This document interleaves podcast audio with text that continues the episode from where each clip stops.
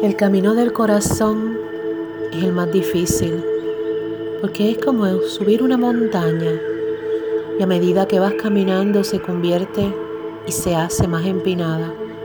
El camino del corazón te conecta con tu intuición. Tu mente se expande y comienzas a ver señales que nadie más ve. Puede ser posible que dudes de tu sanidad mental. Porque es que los locos siempre están adelantados al futuro. Pero también sientes la armonía, la tranquilidad y la certeza de que todo está en perfecto orden. Comienzas a conectar con seres maravillosos, seres que te ayudan a crecer, a trascender. Llegan los libros, con ese caudal de conocimiento que te estremece y te sientes bien y dices, estoy en casa.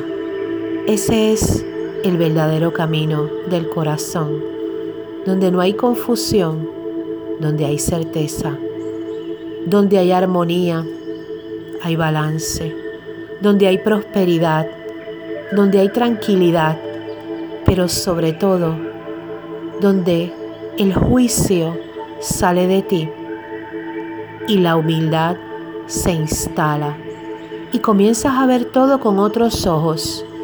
Comienzas a ver desde los ojos de la compasión. Y esa compasión se instala en ti. Eres compasiva o compasivo contigo. Y lo exterior es simplemente eso una hermosa proyección de lo que es tu vida. Porque como es adentro, es afuera.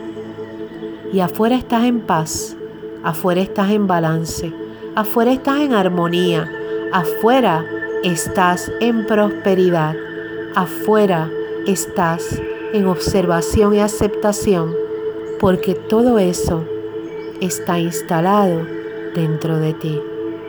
Gracias por compartir tu vida conmigo. Un abrazo de corazón a corazón.